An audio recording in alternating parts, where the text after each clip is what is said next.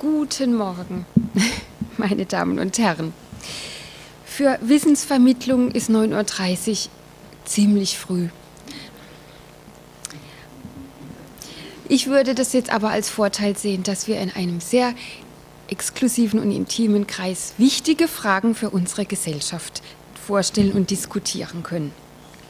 Mein Name ist Christiane Riedel, ich bin die Geschäftsführerin vom ZKM, vom, Z vom Zentrum für Kunst und Medientechnologie und ich habe die wirklich große Freude, Sie heute hier im ZKM begrüßen zu dürfen. Das ist jetzt nicht nur eine Plattitüde, die ich so dahin rede, sondern es ist mir eine Freude, weil die Veranstaltung ein Update ist vom Gründungsgedanken des ZKM, der ja so Mitte der 80er Jahre aufkam. Ja, es ist dann doch schon ziemlich lange her. Und es ist nicht nur de facto lange her, nämlich fast drei Jahrzehnte, sondern es ist gefühlt noch viel länger her, weil in der Zeit die Entwicklung absolut rasend war. Das ZKM ist entstanden aus einer offenen Diskussion in der Bürgerschaft hier in Karlsruhe aus der wissenschaftlichen Ecke, aus Wissenschaftler, Professoren des heutigen KIT, die sich mit Galeristen, Künstlern, hauptsächlich elektronischen Musikern in, den, in eine Diskussion begeben hat, was denn eigentlich der kulturelle Umgang oder auch der künstlerische Ausdruck sein sollte, könnte im Zeitalter neuer Medien, neuer Kommunikationsmedien und auch neuer Speichermedien. Und daraus hat sich die Idee zu einem ZKM entwickelt. Einem Zentrum, eben nicht einem Museum, sondern einem Zentrum, das entwickeln und forschen sollte und ein ganz wichtiger Aspekt, all diese neuen Entwicklungen, diese Medien dem Bürger öffnen sollte. Das große Schlagwort war damals immer Medien für die Bürger. Man hatte aus unserer heutigen Sicht da ganz naive didaktische Vorstellungen, wie man das machen könnte. Man träumte von einem großen begehbaren Computer, äh, den man über eine riesengroße Tastatur erklettern sollte. Also es war alles so noch so ein ganz haptischer Zugang. Mitte der 80er Jahre hat äh, sich niemand vorstellen können, dass es Internet mal für jeden gibt, dass jeder ein Mobiltelefon mit sich herumtragen würde, dass auch Kinder schon einen PC auf ihrem Schreibtisch haben werden. Und von der Kulmination all dieser Entwicklungen in diesen intelligenten Smartphones, die jeder mit sich herumdreht, war schon gar nicht zu träumen. Man hat sich also ganz visionär auf den Weg gemacht, diese neuen Entwicklungen auch in ihrem künstlerischen, das heißt auch immer gesellschaftlichen Ausdruck über die Kunst dem Bürger vorzustellen und näher zu bringen. Das hatte hier in Karlsruhe durchaus auch wirtschaftliche Hintergründe. Äh, durch die Universität mit einem Schwerpunkt auf Informationstechnologie und Informatik haben sich natürlich hat sich auch die Wirtschaft hier in diese Richtung aufgestellt und man war irgendwie schlau genug, auch in der Politik, die Kultur als ein ganz wichtiges Feld gleich mitzudenken und mitzubearbeiten. Ich bin immer noch beeindruckt von dieser politischen Leistung und habe erhebliche Zweifel, ob das heute so auch noch denkbar wäre. Der frühere Oberbürgermeister, Herr Professor Seiler, sagte mal sehr salopp, wir hätten nicht gewusst, was das sein soll, aber wir hätten gedacht, das ist wichtig. Also dieses Gespür zu haben für Entwicklungen, die man noch nicht antizipieren konnte und trotzdem dazu eine politische äh, Haltung einzunehmen, das finde ich ziemlich großartig. Und dieser Funke ist übergesprungen auf das Land Baden-Württemberg. Und zusammen haben die Kommune und das Land Gelder mobilisiert, um den Bürgern hier in der Region, aber auch in Baden-Württemberg und Deutschland diese Möglichkeit zu offerieren. Seitdem haben sich aber ja, ähm, erdrutschartige Entwicklungen aufgetan.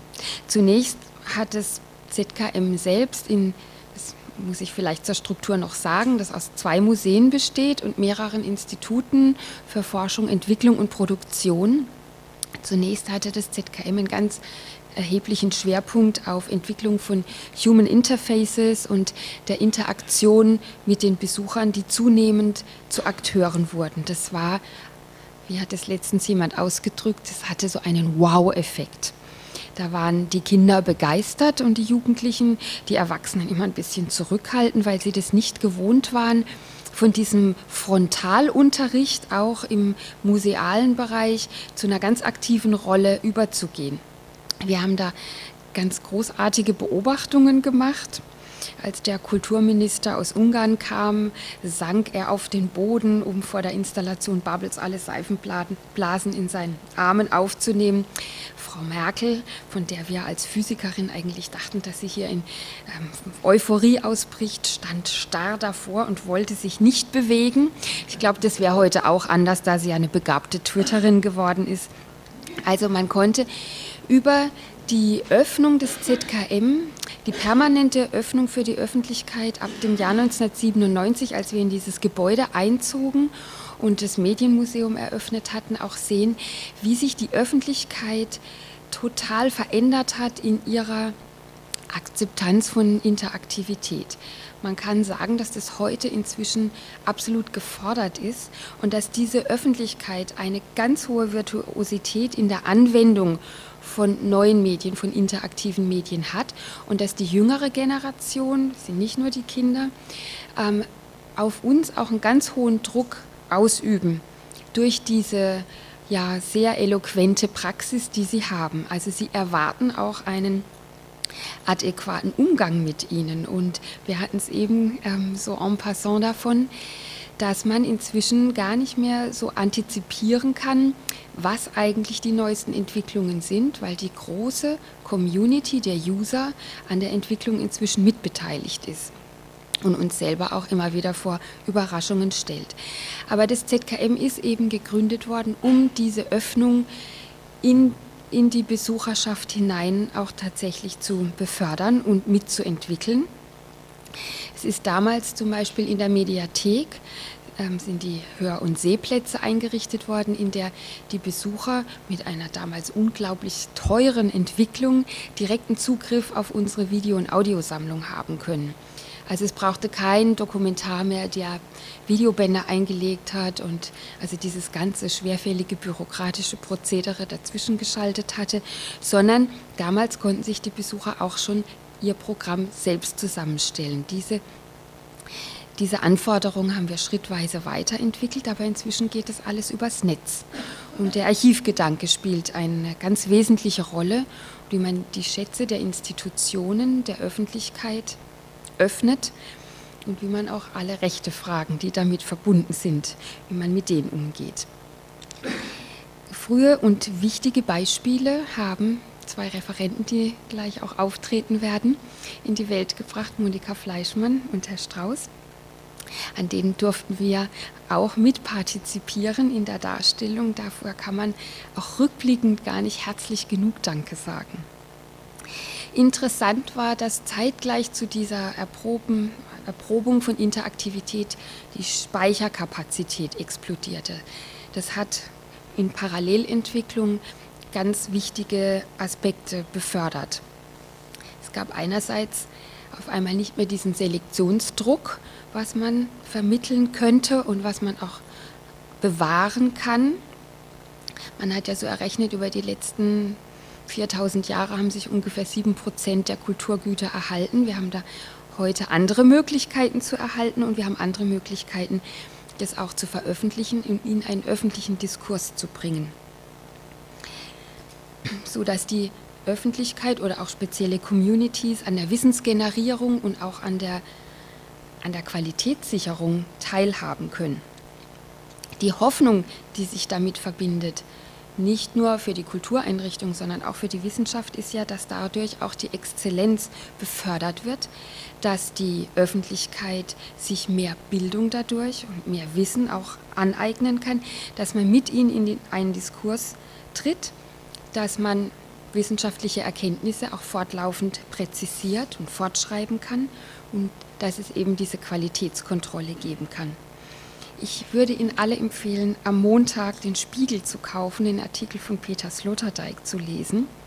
Eine wunderbare Analyse und ein, ein auch hochamüsanter Kommentar zu der ähm, Gutenbergisierung unserer Welt.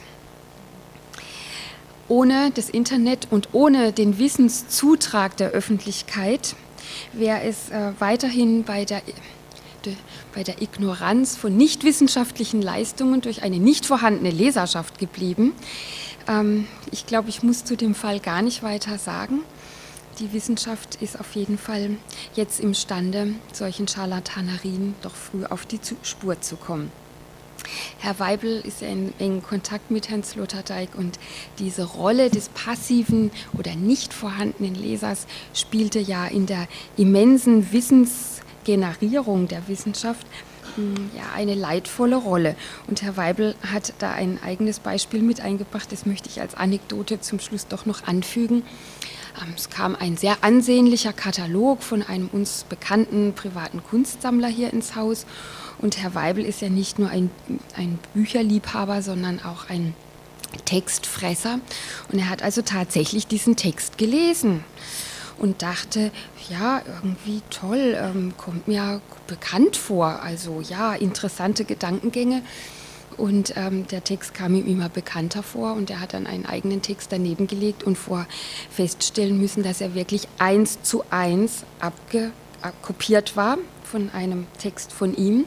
Und dann hat er es doch gewagt, den Autor, mit dem wir sehr gut bekannt sind, anzurufen und zu fragen, ähm, wie das denn kommen könnte. Er fühlte sich ja sehr geehrt, aber ähm, es würde ein anderer Name drunter stehen und dann sagte er, oh, wie peinlich, äh, ich hatte gar keine Zeit zu schreiben, ich habe einen Kunstwissenschaftler gebeten, einen sehr anerkannten Professor, ob er nicht äh, für mich einen Text schreiben könnte für ein doch ganz ansehnliches Honorar. Und, und daraufhin hat Herr Weibel diesen Professor, den wir auch gut kennen, angerufen und der sagte dann, oh, wie peinlich, ich hatte gar keine Zeit, ich habe ähm, einen meiner Studenten, äh, Hilfskräfte, gebeten für ein nicht ganz so ansehnliches Honorar doch einen Text vorzubereiten und der war offensichtlich clever oder hatte zumindest ein Qualitätsgespür und fand nun einen Text, der ideal zu dem Thema passte und ähm, so hat sich dann ähm, der Kreis der Nichtleser geschlossen, aber es ist dann doch irgendwie bekannt geworden.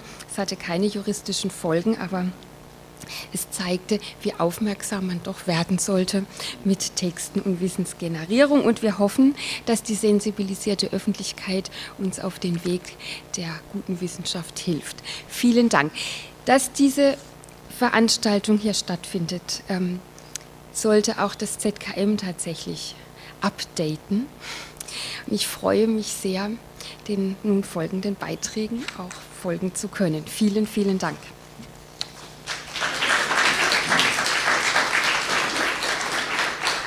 Der Dank gilt natürlich vor allem den Organisatoren dieser Veranstaltung, allen voran Caroline Robertson von Trotha, die immer wieder sehr inspirierende und die Diskussion befeuernde Veranstaltungen ans ZKM bringt. Wir fühlen uns auch ein bisschen als das Schaufenster vom KIT, vor allem vom ZAK, im ZKM, gemeinsam mit der HFG, um die Akronyme noch weiter zu vervollständigen. Vielen, vielen Dank.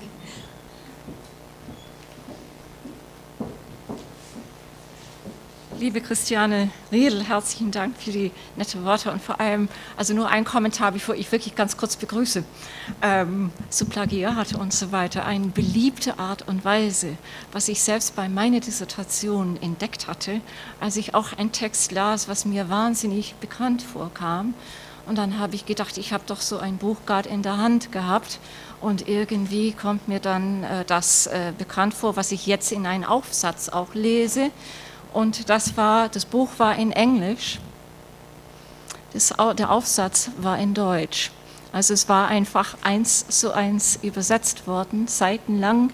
Und äh, dieser äh, Kollege wurde dann auch Ordinarius in eine bekannte Universität, ähm, also kurz daraufhin, ähm, zu dieser Zeit natürlich als kleine äh, Doktorandin hat man das wahrgenommen und gedacht, na ja, also nicht so ganz toll, aber nun. Also das nur als äh, Fußnote. Ich denke, in unsere internationale äh, Netzgesellschaft äh, da ähm, und natürlich die Tools äh, würde man sehr schnell auch äh, sowas feststellen. Ich begrüße alle sehr, sehr herzlich jetzt zu unserer Tagung Public Science und neue Medien die Rolle der Web 2.0-Kultur in der Wissenschaftsvermittlung. Und ich glaube, es ist auch sehr, Sie sehen es auch hier hinter mir, dass wir in der Tat anfangen, auch mit dem Bereich äh, Museum und wir werden äh, mit unseren verschiedenen Blöcken auch wirklich schauen, wie also durch also die Sichtweise auch institutionellerweise von diesen beiden Bereichen, äh, dass wir das, grenz, äh, dass wir das ergänzen begrüße ganz besonders die auswärtige Gäste und Keynote-Speaker, ich werde sie nicht nennen, äh, und weise aber auch darauf hin, dass wir eine Broschüre haben, wo also die ganze äh, Lebensläufe und auch die Abstrakten drin sind, auch um Zeit äh, jetzt zu gewinnen, dass Sie alle das auch ähm, nachlesen äh, können. Ich glaube, es ist ganz wichtig und sehr schön, dass wir zu diesem Zeitpunkt im Rahmen von unser DFG-Projekt Inside Science, dass wir auch dieses Symposium machen können, weil es ist letzten Endes auch Work in Progress.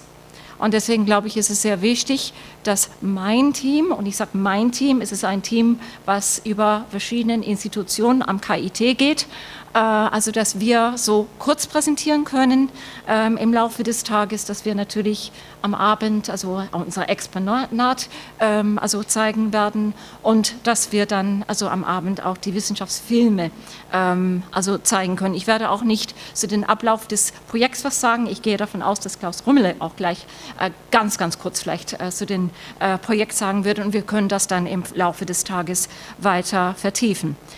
Ich möchte aber insgesamt meine KIT-Kolleginnen und Kollegen äh, ganz besonders begrüßen und vor allem natürlich äh, die Mitglieder von den SFB TR9, computergestützte theoretische Teilchenphysik, um den es vor allem auch heute Abend äh, ganz massiv gehen wird, wenn wir unsere Filme zeigen und namentlich, und ich werde nur einen Namen überhaupt nennen, Professor Kühn, äh, der just in time sozusagen zurück aus Beijing äh, hier teilnimmt. Und ich finde es ganz großartig, dass Sie auch hier an den Anfang unseres Symposiums dabei sind.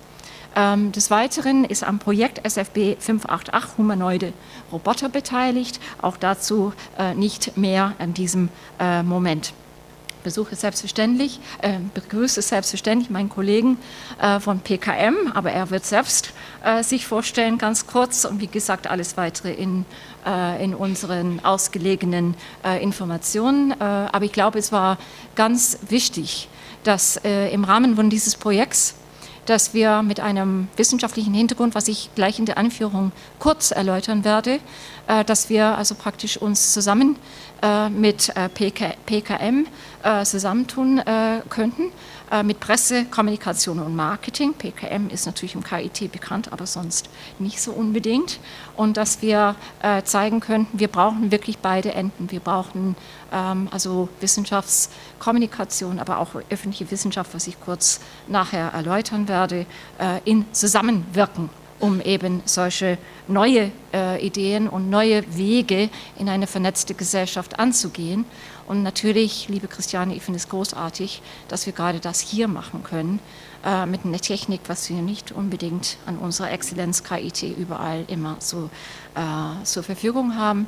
Aber noch wichtiger finde ich es, dass ZKM sozusagen als Kommentator hier ist. Also nicht einfach so als jetzt, dass wir hier das machen können, sondern äh, dass wir also ja, also wo konnte man sonst gehen innerhalb von Karlsruhe außer zu ZKM, wenn man wirklich so ein Thema, äh, also wirklich auf diese Art und Weise ähm, mehr bekannt äh, machen will. Und ich sehr, hoffe sehr, dass das der Anfang ist von einer Intensivierung, Intensivierung auch auf diesem Gebiet. Wir arbeiten in verschiedenen Bereichen äh, bereits sporadisch, spontan, manchmal sehr spontan zusammen und das ist immer sehr schön.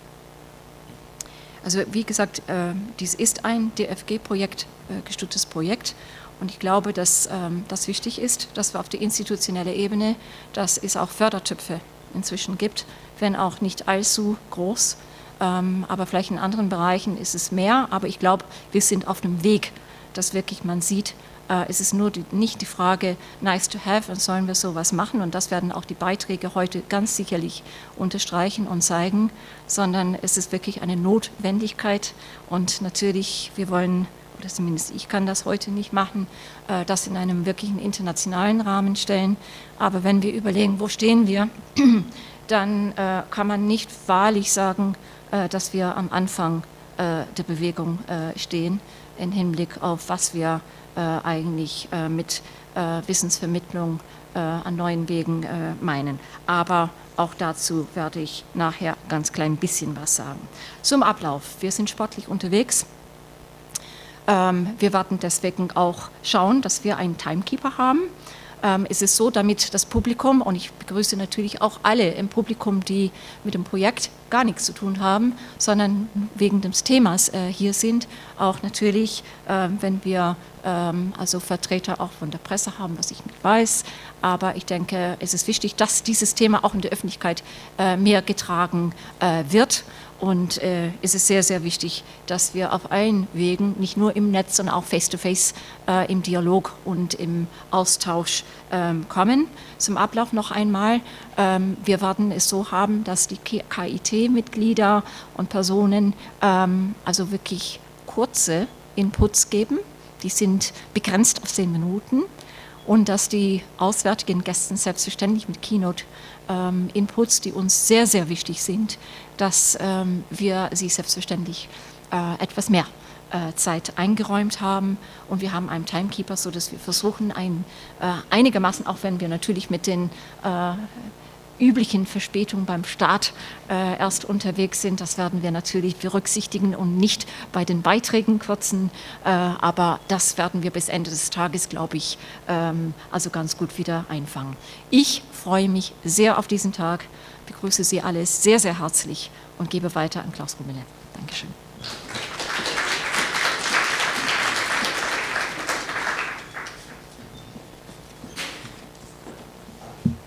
Ja, vielen Dank, Frau Robertson, liebe Frau Riedel, liebe Wissenschaftlerinnen und Wissenschaftler, liebe Kolleginnen und Kollegen, liebe Gäste. Mein Name ist Klaus Rümmele, ich bin von Presse, Kommunikation, Marketing am KIT, leite da die Abteilung Neue Medien und vertrete heute Morgen den Leiter von PKM, Thomas Windmann, der leider verhindert ist. Viele von Ihnen kennen wahrscheinlich wie ich äh, Web 2.0 Geschichten aus dem Alltag. Meine Lieblingsgeschichte hat einen ernsten Hintergrund. Ich kam eines Montags morgens in die Redaktionskonferenz, ein Kollege fehlte und er hatte übers Wochenende einen Fahrradunfall. Und alle, die in die Redaktionskonferenz kamen und das wussten, hatten seinen Eintrag in seinem Facebook-Profil gelesen. Es ist typisch und eine unbestreitbare Qualität, dass diese neuen Medienmöglichkeiten dazu führen, dass wir uns austauschen und vernetzen mit Leuten, die möglicherweise weit verstreut sind, aber denen wir vertrauen, weil wir mit ihnen etwas und manchmal sehr viel teilen. Die Frage ist, welche Rolle das spielen kann in der Wissenschaftsvermittlung. Und für uns Wissenschaftskommunikatoren ist das eine sehr spannende Frage, weil wir uns fragen, wie können wir dazu beitragen, dass Wissenschaftlerinnen und Wissenschaftler sich in der Kommunikation professionalisieren, wie sich der Dialog mit der Öffentlichkeit befördern lässt und wie wir die, die Faszination und die Relevanz von Wissenschaft in der Wissenschaft thematisieren können auf diesen Wegen. Ich bin sehr optimistisch, dass es mit neuen Medien gelingen kann und das bin ich vor allen Dingen deshalb, wenn ich mir die fantastischen Ergebnisse im DFG-Projekt Inside Science anschaue. Ich hoffe, Sie teilen meine Vorfreude auf die Filme heute Abend, aber auch meine Neugier auf die vielen spannenden Vorträge in den kommenden Stunden. Ich möchte mich bedanken bei unseren Projektpartnern, dem Zentrum für angewandte Kulturwissenschaft und Studium Generale, dem ZAK, den Sonderforschungsbereichen humanoide Robotik und computergestützte theoretische Teilchenphysik, da vor allen Dingen auch äh, noch einmal die Geduld der Wissenschaftlerinnen und Wissenschaftler loben bei den Dreharbeiten und Vorbereitungen für die Produktion. Den Organisatoren der Tagung will ich sehr herzlich danken, unseren Gastgeber, Frau Riedel, vielen Dank, der DFG, die dieses Projekt fördert und vor allen, allen Dingen den vielen Kreativen, die in diesem Projekt wirklich tolle Sachen äh, vorbereitet und umgesetzt haben und stellvertretend will ich da den Regisseur Thorsten Greiner nennen. Ich bin wirklich sehr gespannt. Ich wünsche uns allen inspirierende Stunden. Zwei Tage Inside Science. Lassen Sie uns gemeinsam richtig tief in die Wissenschaft hineinblicken. Vielen Dank.